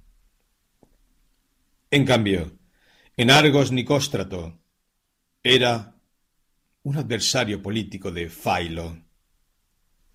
Y cuando el rey Filipo se alojaba en la ciudad, se hizo evidente a todo el mundo que Failo llegaría a alcanzar el poder y una gran influencia si su mujer, que era muy hermosa, se acostaba con Filipo. Al enterarse de ello los amigos de Nicóstrato montaban guardia a las puertas de la casa de Failo. Sin embargo, éste calzó a su mujer con unos botines y le puso una clámide y un sombrero macedonio, y logró enviársela de incógnito a Filipo, haciéndola pasar por un paje del rey. Y en cambio, de entre un número tan grande de amantes en los tiempos pasados y en el presente, ¿puedes citarme un solo caso en que haya prostituido a su amado, aun cuando fuera para obtener los honores del mismísimo Zeus? Yo, desde luego, no lo conozco. ¿Cómo iba a ello a ser posible si hasta los tiranos, que no tienen ningún opositor político que los contradiga, Tienen en cambio muchos rivales en asuntos de amor a causa de bellos muchachos. Sabéis, en efecto, que Aristogitón el ateniense, Antileón de Metaponto y Melanipo de Acragante no se enfrentaron a sus tiranos a pesar de que sabían que estaban arruinando las instituciones y gobernaban como borrachos. Solo se les enfrentaron cuando los tiranos pretendieron seducir a sus amados, a quienes defendieron como si fueran los más sagrados e inviolables santuarios, sin escatimar sus propias vidas. Se cuenta también que Alejandro cursó el siguiente escrito a Teodoro, hermano de Proteas. Envíame a tu cantante a cambio de estos diez talentos, a menos que estés enamorado de ella. En otra ocasión, uno de los compañeros de Alejandro, Antipátrida, andaba de juerga con una tañedora de lira, y como la mujer le gustara, dijo Alejandro a Antipátrida, ¿No estarás por ventura enamorado de ella? Y al contestarle él, Sí, y mucho, Alejandro le replicó, Desgraciado, ojalá mueras miserablemente. Pero se controló sin tocar a aquella mujer. 17. Ahora examina hasta qué punto superior en el combate el poder de amor y al poder de Ares pues aquel no es débil, como decía Eurípides, ni ignorante del cobarde, ni pernocta las delicadas mejillas de las doncellas. Un hombre henchido de amor no necesita para nada Ares cuando se enfrenta en combate a sus enemigos, sino que acude a él llevando consigo su propio Dios. El fuego, el mar, las ráfagas del viento está presto a cruzar en defensa de su amigo a donde quiera que le reclame. Así, cuando en la tragedia de Sófocles los hijos de Níobe son heridos y alcanzados por las flechas, ninguno de ellos invoca otro auxilio o aliado que a su propio amante. Oh, protégeme. Supongo que conocéis cuál fue el motivo por el que murió en combate Cleómaco de Farsalia. Nosotros por lo menos no, dijeron los acompañantes de Pentides. Y lo cierto es que nos gustaría mucho enterarnos. La verdad es que vale la pena, dijo mi padre. El caso es que Cleómaco se presentó como aliado voluntario de los de Calcis en el momento crucial de la guerra Lelantia contra los de Eritrea. La infantería de los calcídeos parecía tener suficiente fuerza, pero su caballería no era capaz de rechazar la de los enemigos. Por ello, los aliados pidieron a Cleómaco, hombre de excepcional valor, que se lanzara en primer lugar contra la caballería enemiga. Entonces, él preguntó a su amado, que se encontraba allí presente, si iba a presenciar el combate. Díjole ese que sí. Lo abrazó con todo cariño y le puso el casco. Enardecido entonces Cleómaco convocó en torno a sí a los más valerosos tesalios y efectuó una brillante carga de caballería, cayendo sobre sus enemigos hasta llegar a sembrar desconcierto en ellos y hacer retroceder a sus jinetes. Como consecuencia de ello, los oplitas enemigos emprendieron la huida y los calcidios obtuvieron una victoria decisiva. Sin embargo, Cleómaco resultó muerto en el combate, y los calcidios, aun hoy, muestran su tumba en la plaza, sobre la que se yergue una gran columna. Con anterioridad a este suceso consideraban la pederastia como una costumbre vergonzosa, pero a partir de entonces la tuvieron en mayor honor y estima que los demás. Aristóteles narra, en cambio, que Cleómaco murió de otra manera en su lucha contra los de Eritrea. Cuenta que el guerrero que murió en brazos de su amado fue un calcidio de Tracia, que había acudido como refuerzo a los calcidios de Eubea. A causa de este incidente, los calcidios cantan lo siguiente. Niños, vosotros que participáis de las gracias de vuestros nobles padres, no deneguéis a los amantes valerosos el don de vuestra belleza, pues Amor, el que desata los miembros, florece las ciudades de los calcidios, unido al valor. El nombre del amante era Antón, y Filisto el nombre del amado, según dejó escrito el poeta Dionisio en sus orígenes. Por cierto, Pentides, en vuestra ciudad de Tebas no solía regalar el amante al amado una armadura completa cuando el muchacho se alistaba como mayor de edad. Por su parte, un hombre experto en cosas del amor alteró el orden de formación de los hoplitas, censurando a Homero su completo desconocimiento de todo lo relativo al amor, ya que distribuía los aqueos por tribus y por fratrías, en vez de colocar al amado junto al amante, a fin de que se diera aquello de que el escudo se apoya en el escudo y el casco en el casco. En la idea de que el amor es el único estratego verdaderamente invencible. Por ejemplo, los hombres abandonan a los de su tribu, a su familia y hasta, por Zeus, a los propios padres y a los hijos. Pero entre un amante poseso por el dios y su amado, nunca jamás ningún enemigo pasó por medio ni se interpuso Incluso sin que existan situaciones de peligro, se sienten tentados a mostrarse ávidos de peligro y a despreciar su vida. Por ejemplo, el tesalio Terón, que, apoyando su mano izquierda a un muro, desenvainó la espada y se cercenó el pulgar, retando a su rival en el amor a hacer lo mismo. En otra ocasión, uno cayó de bruces en el transcurso de una batalla y cuando el enemigo se disponía a asestarle el golpe, le pidió que aguardara un momento para que su amado no le viese herido por la espalda.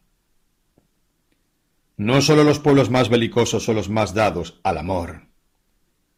Beocios, lacedemonios y cretenses, sino que también lo fueron los grandes héroes de antaño, Meleagro, Aquiles, Aristómenes, Cimón, Epaminondas.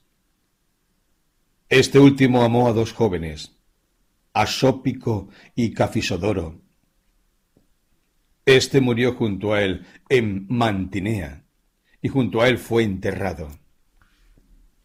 Por su parte, Asópico llegó a ser el guerrero más formidable y temido por sus enemigos. El primero que le resistió e hirió fue Eunamo de Anfisa, que recibió por ello honores de héroe por parte de los focenses. Gran esfuerzo sería enumerar tan solo los muchísimos trabajos amorosos de Heracles. Por pensar que Yolao fue uno de sus amores, recibe éste todavía hoy honor y veneración por parte de los amantes, que acuden ante su tumba a intercambiar con sus amados juramentos y pruebas de fidelidad. También se dice que Heracles experto en el arte de la medicina, intervino para salvar a Alcestis, condenada a muerte cierta, por tal de agradar a Admeto, quien, si de una parte estaba muy enamorado de su mujer, de otro lado era el amado de Heracles. También hay una versión del mito que dice que Apolo fue su amante. Estuvo al servicio de Admeto durante un largo año. Y por cierto, en buena hora nos ha venido a la memoria el nombre de Alcestis. En efecto, la mujer no participa propiamente de Ares, pero cuando es amor quien se apodera de ella, la impele a las mayores osadías, por encima de su naturaleza, hasta llegar a la muerte. Si hay algo de utilidad en dar crédito a los mitos, podemos llegar a saber gracias a los de Alcestis Protesilao, y la de Eurídice de Orfeo, que las órdenes que da el dios amor son las únicas que obedece Hades. En cambio, respecto a todos los demás, como dice Sófocles, ni indulgencia ni favor conoce, a la estricta justicia sólo amó. Siente respeto, sin embargo, por los amantes, y sólo con ellos no se manifiesta inflexible ni implacable. De manera, amigo mío, que, aunque está bien participar en los misterios de Eleusis, yo veo que los que participan de los misterios del amor y se hacen sus seguidores, obtienen una mejor plaza en el Hades. Es cierto que yo no creo completamente en los mitos, pero tampoco me parece que se deba desconfiar de ellos del todo. Tienen sin duda su razón, y a causa de alguna contingencia divina suelen ser verdad, cuando afirman que los amantes son capaces de regresar desde el Hades a la luz. No saben explicar cómo ni por qué, en cuanto que no pueden reconocer el camino que Platón descubrió, el primero de todos los hombres, y gracias a la filosofía. Sin embargo, en la mitología egipcia se encuentran algunas débiles huellas y vestigios de la verdad, aunque exigen un experto explorador que sea capaz de encontrar grandes conclusiones a partir de pobres indicios. Por todo lo cual, dejemos ese asunto de lado y una vez que hemos demostrado cuán grande es el poder del amor, pasemos a considerar su benevolencia y los favores que hace a los hombres. Y no sólo me refiero a si procura muchos bienes a los amados, cosa que es evidente para todo el mundo, sino si también los procura, mayores en número e importancia, a los amantes. Así, Eurípides, a pesar de ser gran experto en temas amorosos, puso de manifiesto solo beneficio más pequeño cuando dijo Amor enseña a uno ser poeta, incluso aunque antes fuera por completo insensible a las musas, pues hace inteligente quienes antes era obtuso, y valeroso, como he dicho, al cobarde, al igual que con el fuego se endurece los leños que antes eran flexibles. Todo amante se convierte en dadivoso, comprensivo, magnánimo, aunque con anterioridad fuera un ruin su mezquindad y su avaricia se derriten al igual que el hierro con el fuego, de suerte que disfrutan más haciendo regalos a sus amados que recibiéndolos ellos de otros.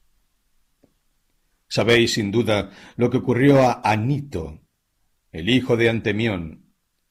Era amante de Alcíbiades, y durante un banquete espléndido y suntuoso en honor de sus huéspedes, irrumpió allí Alcíbiades, que venía de juerga, cogió de la mesa la mitad de las copas y se marchó. Los huéspedes de Alcíbiades irritados le decían Ese joven te ha tratado de modo insolente y despreciativo. A lo que Anito contestó Al contrario, ha sido muy benévolo, pues pudo haberlo cogido todo, y en cambio me ha dejado todas estas cosas. 18. Muy complacido Zeusipo por esta anécdota, dijo Por Heracles, casi absuelvo a Nito de la ancestral antipatía que le tengo por lo que hizo a Sócrates y la filosofía, si era tan dulce y generoso en el amor. No está mal, dijo mi padre. ¿Es que acaso el amor no convierte en personas afables y agradables a quienes antes eran intratables y malhumorados? Pues cuando se prende el fuego, la casa adquiere un aspecto más agradable. Y del mismo modo, un hombre parece volverse más radiante bajo los efectos del calor del amor. En cambio, la mayoría de los hombres reaccionan paradójicamente. Por ejemplo, si ven que durante la noche brilla una luz en una casa, lo consideran algo sobrenatural y maravilloso. En cambio, cuando ven que un alma pequeña, vil, e innoble se colma de inteligencia, de libertad, nobleza, gracia y generosidad, no son capaces de exclamar, como Telémaco, Sin duda, hay un Dios aquí dentro. A continuación prosiguió mi padre. Por todas las gracias, Damneo. ¿No resulta en verdad extraordinario que la persona que está enamorada no preste atención casi a nada, ni a los amigos, ni a la familia, ni a las leyes, ni a los magistrados, ni a los reyes? Y tampoco teme, admira ni respeta nada, sino que se muestra capaz de resistir al hiriente rayo. En cambio, tan pronto divisa su bello muchacho. Se acobarda y baja las alas como un gallo de pelea derrotado. Su valor aparece tronchado y quebrado el orgullo de su espíritu. Y ya que estamos junto al santuario de las musas, es justo que nos acordemos de Safo. al igual que el hijo de Hefesto, Caco, según los romanos, exhalaba torrentes de fuego y llamas por su boca. De igual modo, ella emite palabras mezcladas verdaderamente con fuego y a través de su poesía comunica el calor que emana de su corazón. Buscando remediar su amor con las voces armoniosas de las musas, según dice Filoxeno. Ahora, Dabneo, si Lisandra no te ha hecho olvidar tus antiguos amores, recuérdanos el pasaje en que la bella Safo describe cómo la aparición de su amada le hace perder la voz y le abrasa su cuerpo. Cómo se torna pálida y turbada y siente vértigos. Una vez recitados aquellos versos por Datneo, prosiguió mi padre. ¿No es esto por Zeus un caso de manifiesta posesión divina? ¿No es una turbación demónica del alma? ¿Es que acaso la Pitia experimenta algo igual cuando está encaramada en su trípode? ¿Hay algún iniciado que quede tan extasiado por la flauta, el tímpano o los himnos de la diosa madre? Es verdad que muchas otras personas contemplan esa misma belleza, pero una sola, el enamorado, queda prendado de ella. ¿Por qué motivo? No llegamos a comprender a Menandro, ni a saber qué dice cuando afirma esta enfermedad es una auténtica prueba para el alma. A quien alcanza su herida sufre un mal interno.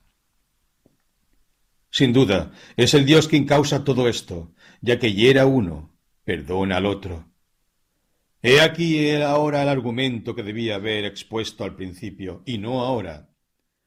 Mas ya que, como dice Esquilo, vino ahora a mis labios, no debo dejar de decirlo, pues lo considero muy importante es muy probable, querido amigo, que nuestra creencia en cualquier realidad, excepto las que nos llegan a través de los sentidos, procedan desde un principio de una de estas tres fuentes, el mito, de la ley o de la razón. Por tanto, en cuanto a la opinión que podamos tener sobre los dioses, han sido nuestros guías y maestros los poetas, los legisladores y en último lugar los filósofos, todos están de acuerdo en que existen los dioses, pero en lo que muestran serias divergencias es en cuanto a su número, su rango, su esencia y sus potencias. Por ejemplo, según los filósofos, inmunes a la enfermedad y libres de vejez, no conocen el sufrimiento, se han librado de tener que hacer la travesía del gravisonante Aqueronte. Por esta razón, los filósofos no pueden admitir a las érides ni a las súplicas, que son invenciones de los poetas, ni tampoco quieren reconocer que sean dioses e hijos de Ares, el terror y el pánico. También disienten de los legisladores en muchos puntos. Por ejemplo, Genofantes aconsejaba a los egipcios que no veneraran a Osiris como un dios si lo consideraban mortal, y que, si lo creían un Dios, que no lo veneraran. A su vez, los poetas y legisladores, cuando los filósofos presentan como realidades divinas ciertas ideas, números, mónadas y espíritus, no soportan escuchar tales cosas ni están en condiciones de comprenderlas. Así pues, las distintas opiniones presentan una considerable variedad y no poca divergencia.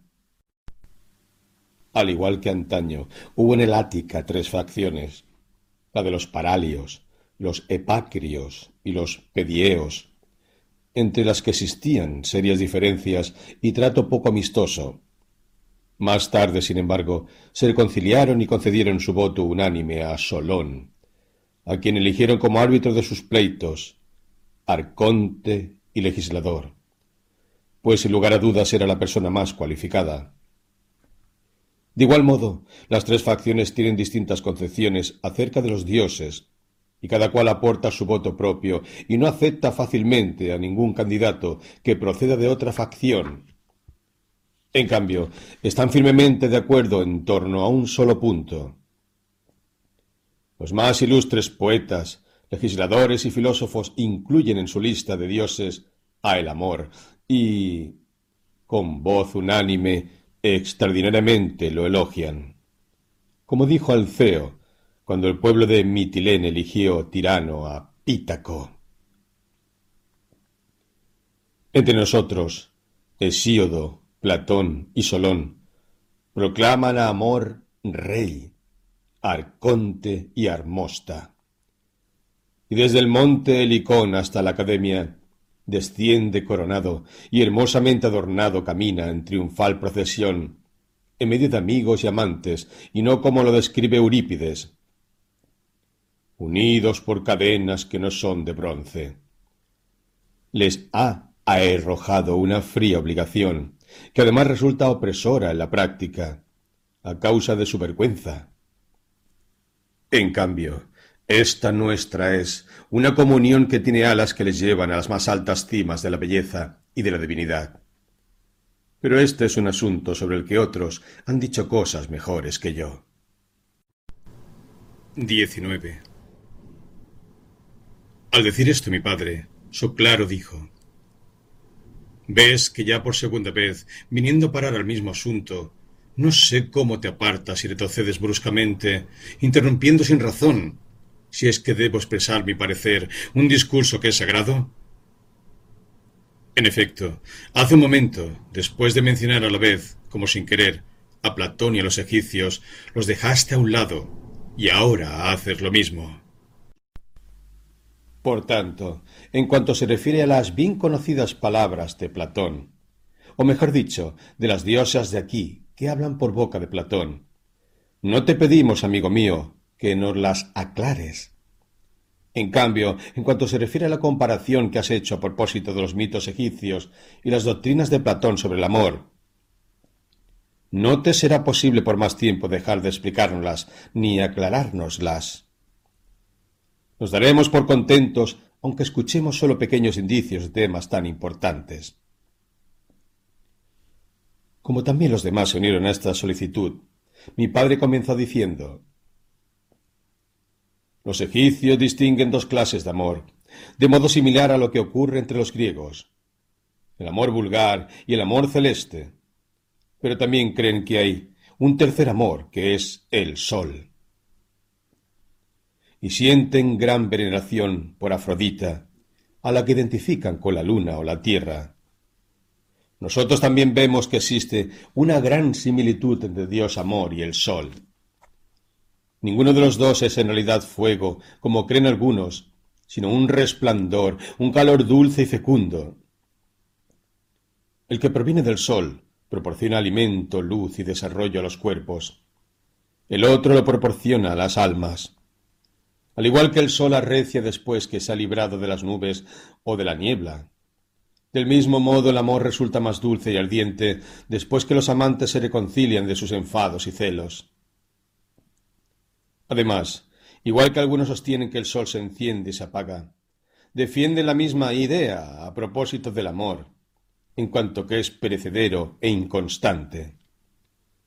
Finalmente, al igual que un cuerpo que no está habituado al sol no puede soportarlo, un alma que no esté instruida tampoco es capaz de dar acogida al amor sin sufrir. Cuerpo y alma se sienten por igual turbados y enfermos, y echan la culpa de ello a la influencia divina y no su propia debilidad. Sólo se puede señalar entre ellos la siguiente diferencia.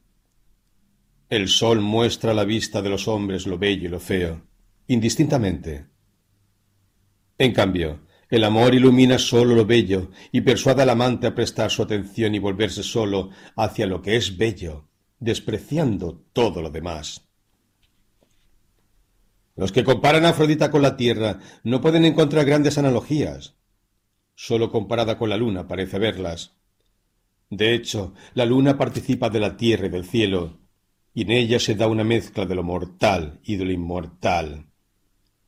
Por sí misma carece de energía y es oscura cuando el sol no la ilumina, al igual que Afrodita cuando está ausente el amor. Por tanto, que la luna se parece a Afrodita y el sol al amor, más que a ninguna otra divinidad, parece claro. No obstante, no son por completo idénticas cosas, pues el cuerpo no es idéntico al alma, sino diferente. Al igual que el sol es una realidad visible y en cambio el amor es meramente espiritual. Y si no fuera demasiado duro de tragar, podríamos decir que el sol y el amor producen efectos contrarios. El sol atrae nuestra atención desde los hechos inteligibles a los sensibles, hechizándonos con la belleza y el esplendor de los cuerpos visibles y persuadiéndonos de que la verdad y cualquier otra cosa debe buscarse en el solo en torno a él y no en ninguna otra parte. Ciegamente enamorados nos mostramos de lo que en la tierra brilla, sea lo que sea, como dice Eurípides, por no tener experiencia de otra vida. O mejor dicho, porque hemos olvidado cosas que solo el amor puede hacernos recordar al igual que cuando nos despertamos en presencia de una luz potente y cegadora, se desvanecen todas las imágenes que durante el sueño se habían aparecido a nuestra alma. De la misma manera, cuando pasamos de la otra vida a esta, el sol parece afectar a la memoria y drogar nuestra mente por efecto del placer y de la estupefacción, olvidándonos enteramente de todo lo anterior. Y sin embargo, es durante su estancia en la otra vida cuando el alma contempla la verdadera visión y sobre las realidades de allá. Y que cuando llega a este mundo solo puede gozar y admirar lo más bello y más divino a través de sus ensueños. En su entorno se derraman dulces y engañosos sueños. Y así el alma queda persuadida de que lo bello y lo estimable existen aquí abajo, a menos que se encuentre con el amor, sabio y divino, su médico, su salvador y su guía. Este, acercándosele gracias a las formas corporales, actúa como conductor hacia donde está la verdad, llevándole desde el Hades a la llanura de la verdad, donde tiene su sede la belleza total, pura y sin engaño. A quienes añoran después de cierto tiempo abrazarla vivir con ella, amor los guía dulcemente en su ascenso al igual que los misterios presta su ayuda el mistagogo.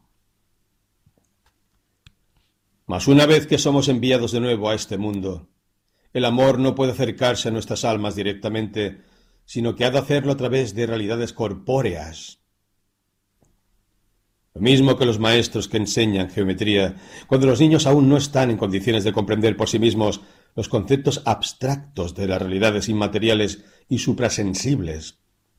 Fabrican para ellos y les ofrecen las imágenes tangibles y visibles de las esferas, cubos y dodecaedros.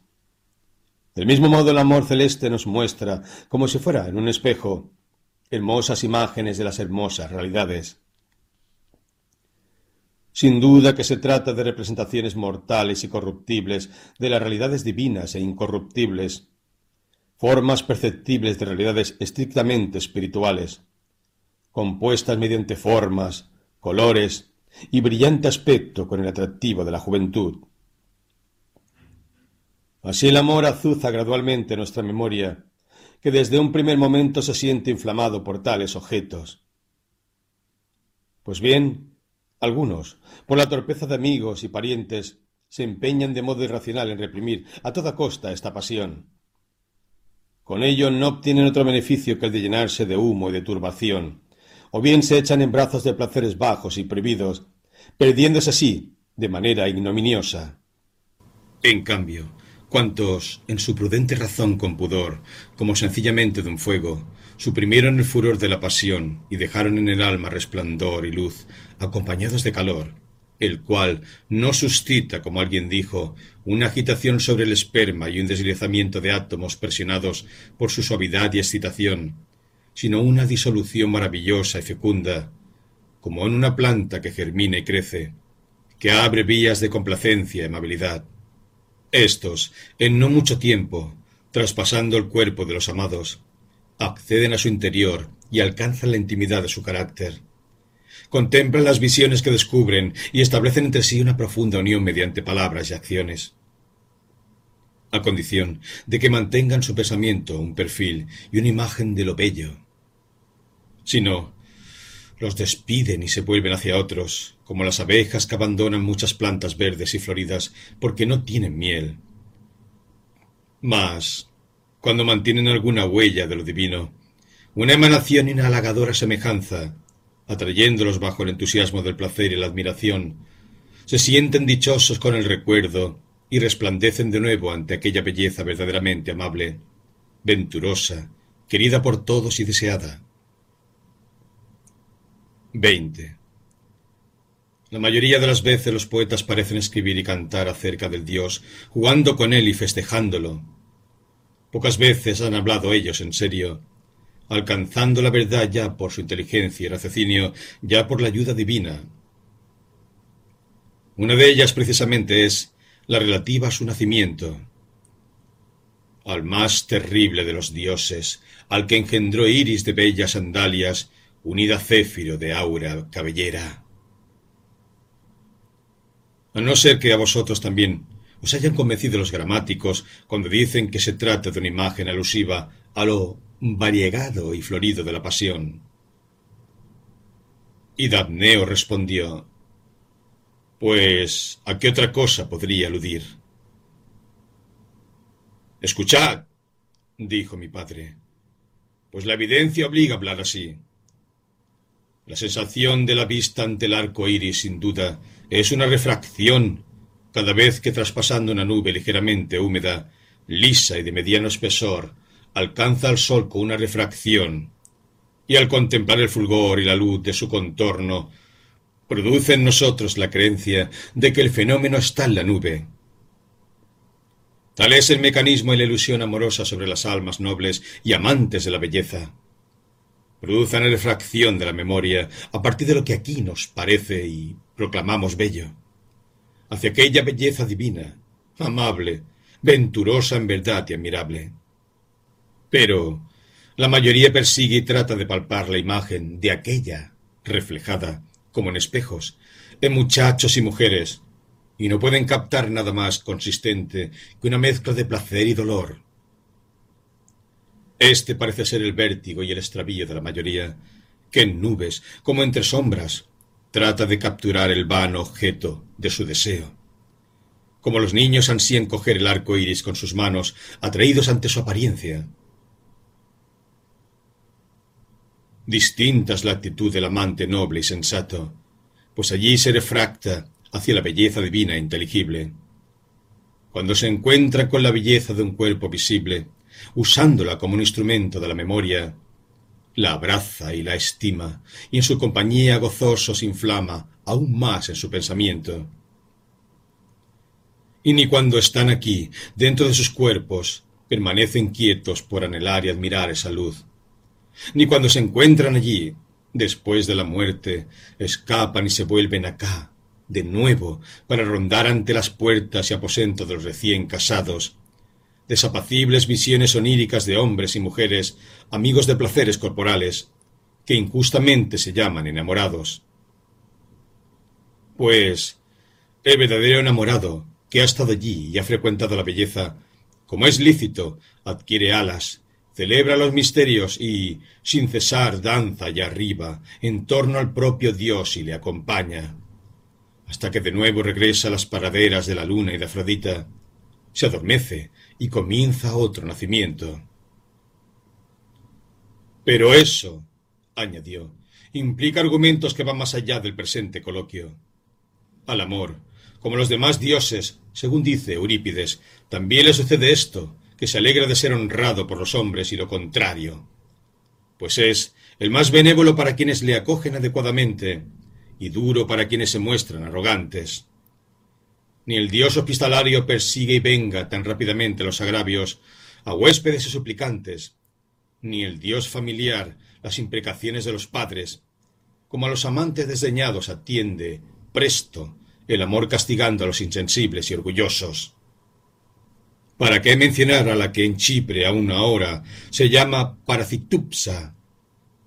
¿Pero acaso no habéis oído el castigo de Gorgo la cretense que sufrió una suerte semejante a Paracitupsa, excepto que a aquella fue petrificada cuando se asomaba para ver el cortejo fúnebre de su amante, mientras que de Gorgo se enamoró un tal Asandro, joven discreto y de linaje ilustre.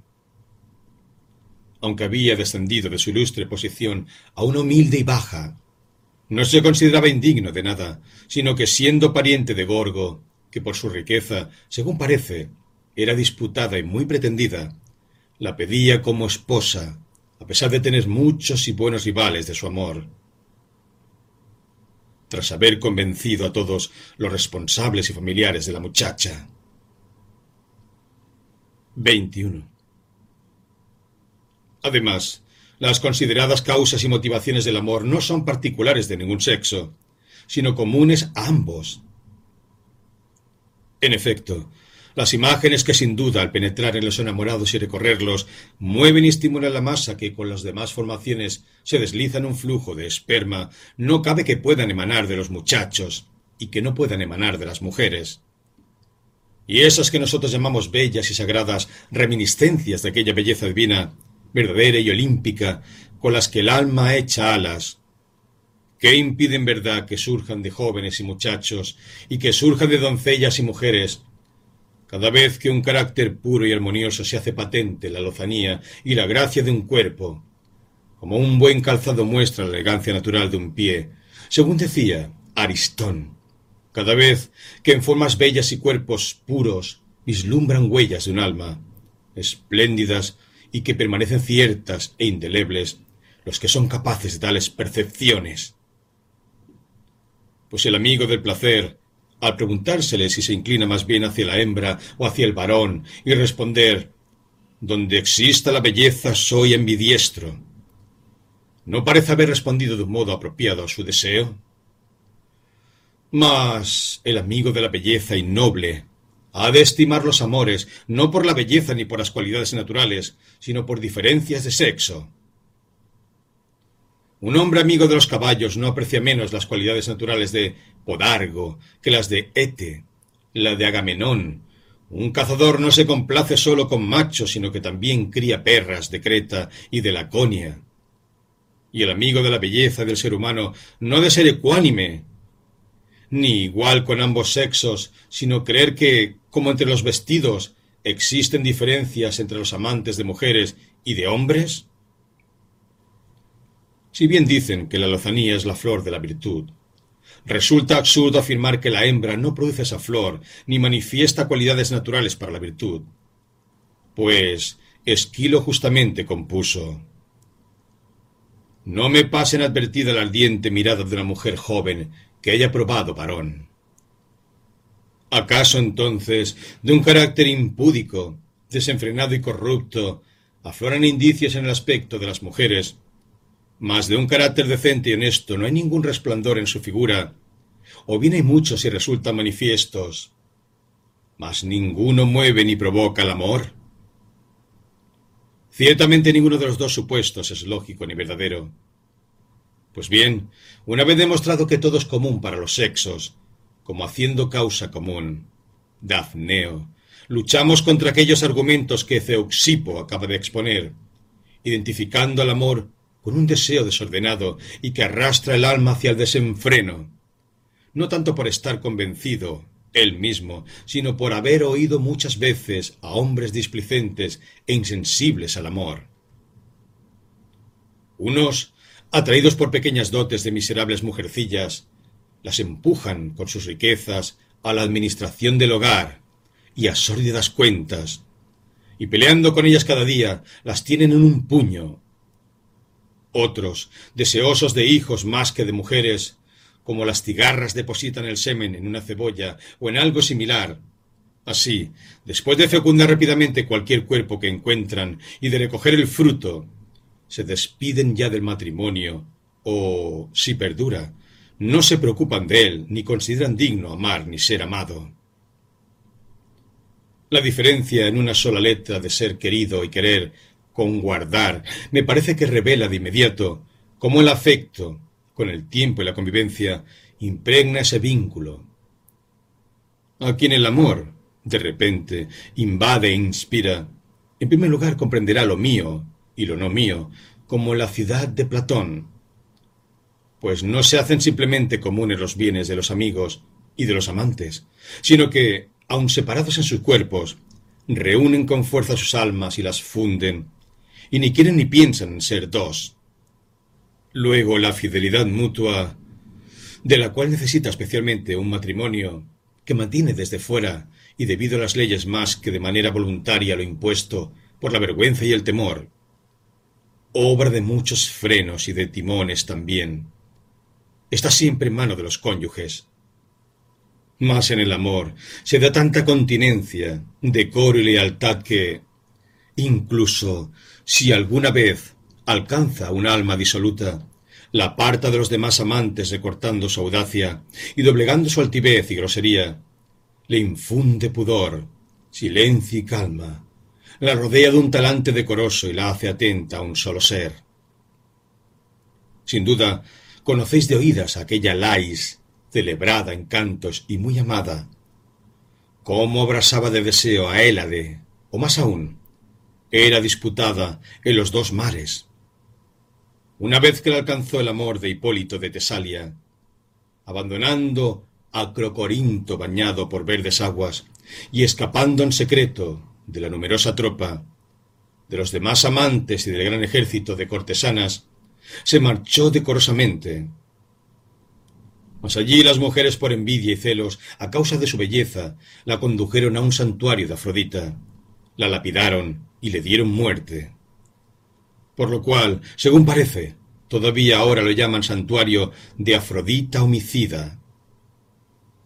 También conocemos a humildes sirvientas que rehusaron la copulación con sus dueños y a particulares que desdeñaron a sus reinas cuando tenían al amor como dueño en su alma. Pues, como en Roma dicen que, al proclamarse el llamado dictador, deponen sus cargos quienes ocupan las demás magistraturas, así, aquellos de quienes el amor se hace soberano quedan como hieródulos libres y desligados de los demás dueños y señores. La mujer noble unida por amor a un hombre justo soportaría mejor los abrazos de osos y serpientes que el contacto de otro hombre y el concúbito. 22. Aunque hay abundancia de ejemplos, al menos entre vosotros, los compatriotas y cofrades del Dios, sin embargo merece la pena no omitir el de la Gálata Cama, pues ésta era de extraordinaria belleza y estaba casada con el tetrarca Sinato. De ella se enamoró Sinorix, poderosísimo entre los Gálatas, y dio muerte a Sinato, pensando que no podría ni forzar ni persuadir a la mujer mientras aquel viviera. Cama encontraba refugio y consuelo a su dolor en el sacerdocio de Artemis, heredado de sus ancestros, y pasaba la mayor parte del tiempo junto a la diosa, sin aceptar a ninguno de los muchos reyes y príncipes que la pretendían. Mas cuando Sinorix se atrevió a venir a su encuentro ah, para tratar de matrimonio, no esquivó su tentativa ni le hizo reproches acerca de lo sucedido, como si hubiese actuado Sinorix inducido por el afecto y el deseo hacia ella, y no por ninguna otra malicia. Aquel llegó, pues, confiado, y le pidió el matrimonio, ella se acercó, le tendió la mano y lo condujo ante el altar de la diosa, y de una copa libó hidromiel, según parece, envenenada. Después de beber ella primero como la mitad, entregó el resto al Gálata.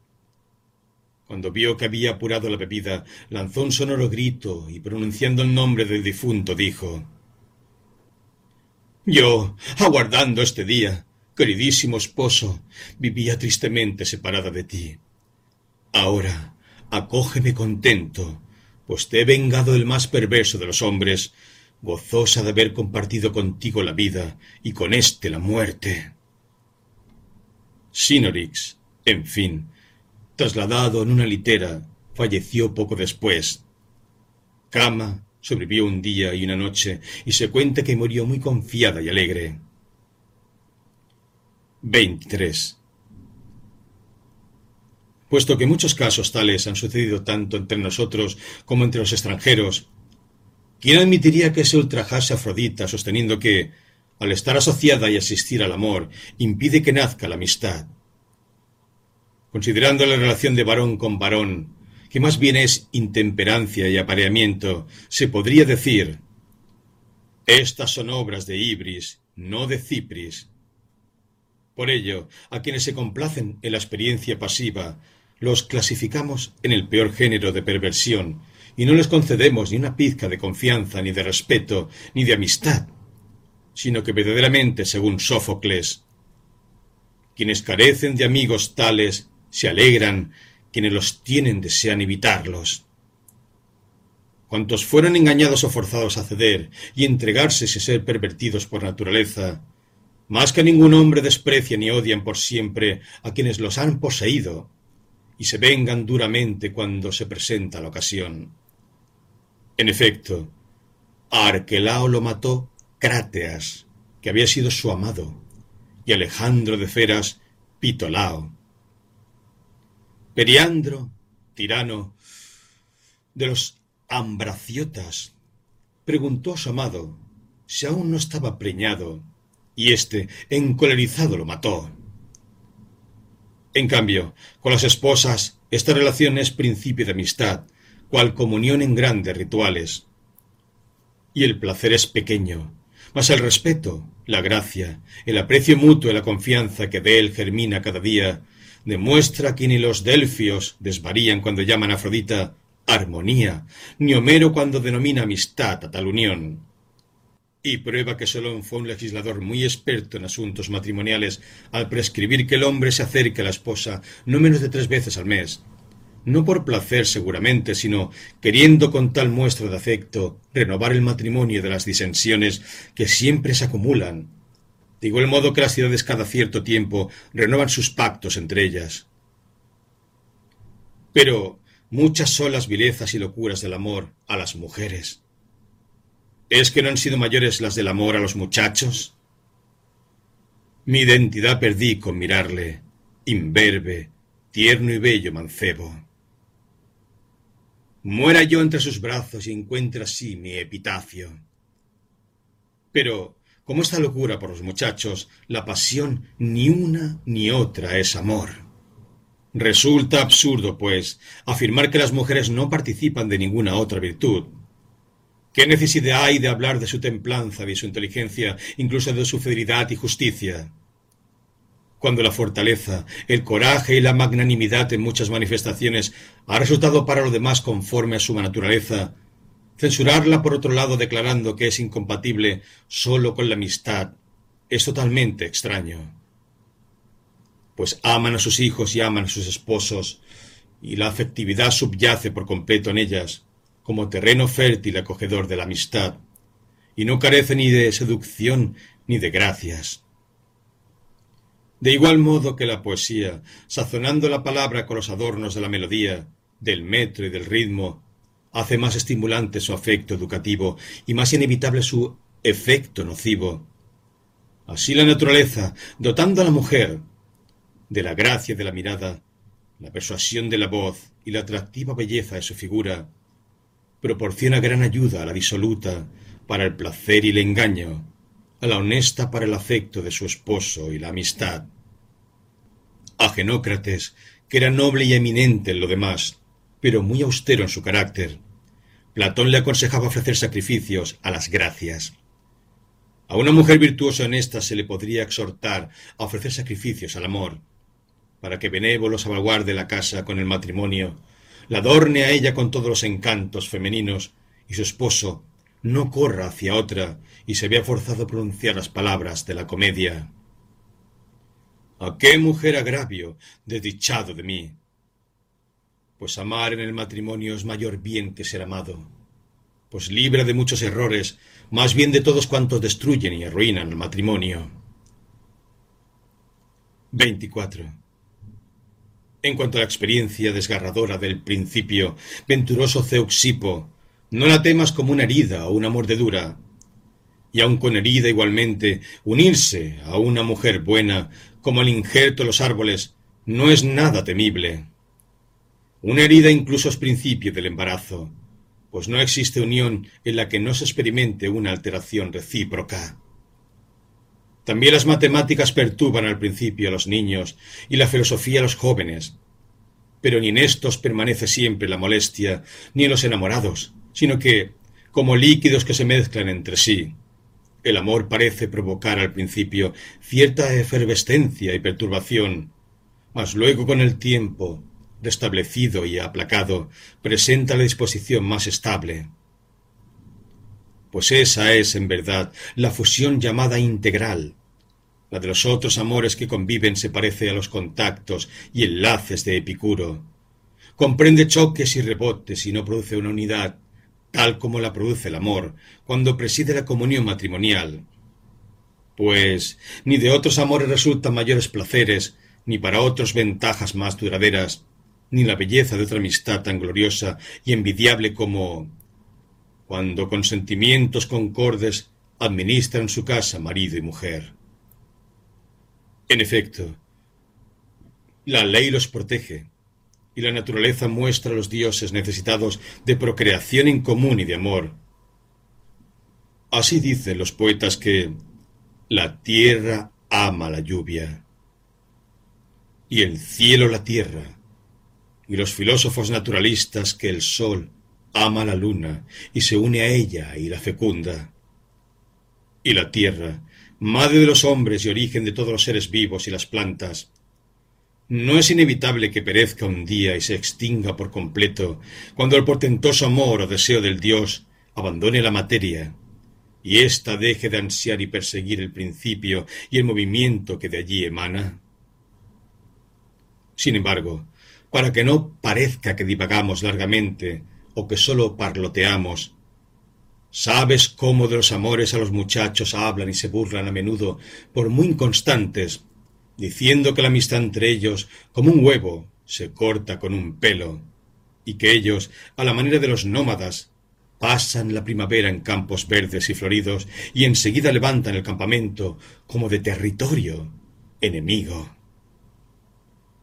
De modo aún más grosero, el filósofo Billón llamaba a los pelos de los bellos mancebos armodios y artogitones, el idea de que, por ellos, los amantes se libran también de una bella tiranía.